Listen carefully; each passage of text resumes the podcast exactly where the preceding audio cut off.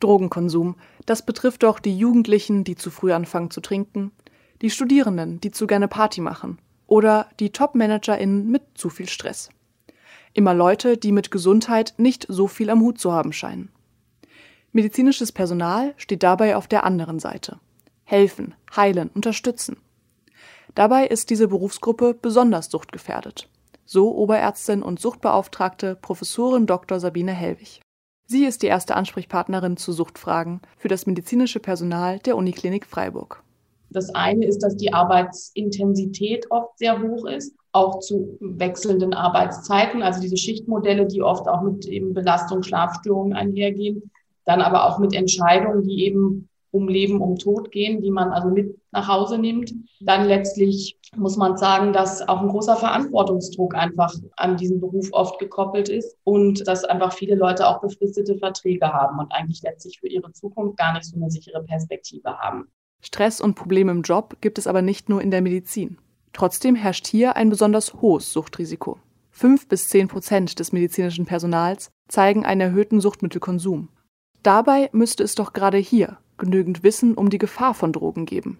Dann kommt natürlich noch dazu, dass man mehr weiß, aber auch einen erleichterten Zugriff auf viele Sachen hat. Also gerade was die Medikamentenabhängigkeit anbelangt, ist das eine nicht zu unterschätzende Sache.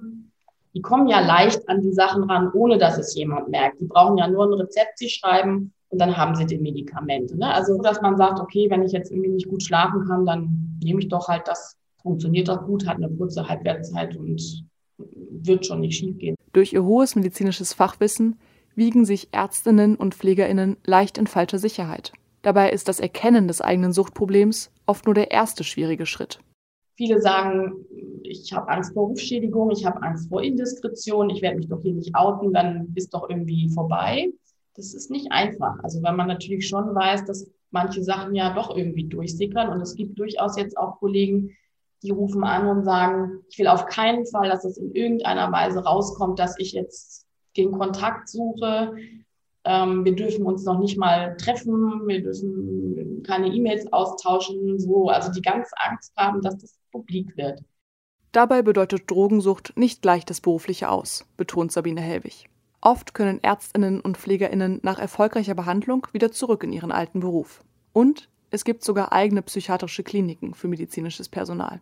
Zum Beispiel ein Kliniknetzwerk, die Oberberg-Kliniken, die zum Beispiel auf Abhängigkeitserkrankungen bei Ärzten spezialisiert sind. Das ist wirklich so ausgelegt, dass der Gründer dieser Klinik selber krank war, abhängigkeitskrank und äh, deshalb sich das so auf die Fahne geschrieben hat. Und oft ist es so, dass man dann guckt, dass die Kollegen zum Beispiel dort behandelt werden. Egal in welcher Klinik. Der Weg raus aus der Sucht ist schwer. Früherkennung, Hilfestellung und professionelle Betreuung sind deswegen elementar. Und zulassen, dass man jetzt auch mal Patient ist. Für viele gar nicht so einfach. Man sagt manchmal so im Scherz, dass äh, in den ersten Wochen in diesen Kliniken erstmal klar werden muss, wer ist denn Arzt und wer ist Patient. Und das beschreibt, glaube ich, diesen Rollenkonflikt ganz gut, nicht? dass diese Patienten dann ja sonst eigentlich immer auf der anderen Seite stehen und andererseits, die haben dann alle schon alles gelesen, alle Studien gecheckt und wissen eigentlich kognitiv, was los ist aber können irgendwie diesen Schritt auf der Verhaltensebene eben nicht ohne Hilfe schaffen. Um eben diese Hilfe zu vermitteln, gibt es AnsprechpartnerInnen wie Sabine Hellwig. Zum Schutz der Mitarbeitenden und PatientInnen, zum Schutz der Betroffenen selber.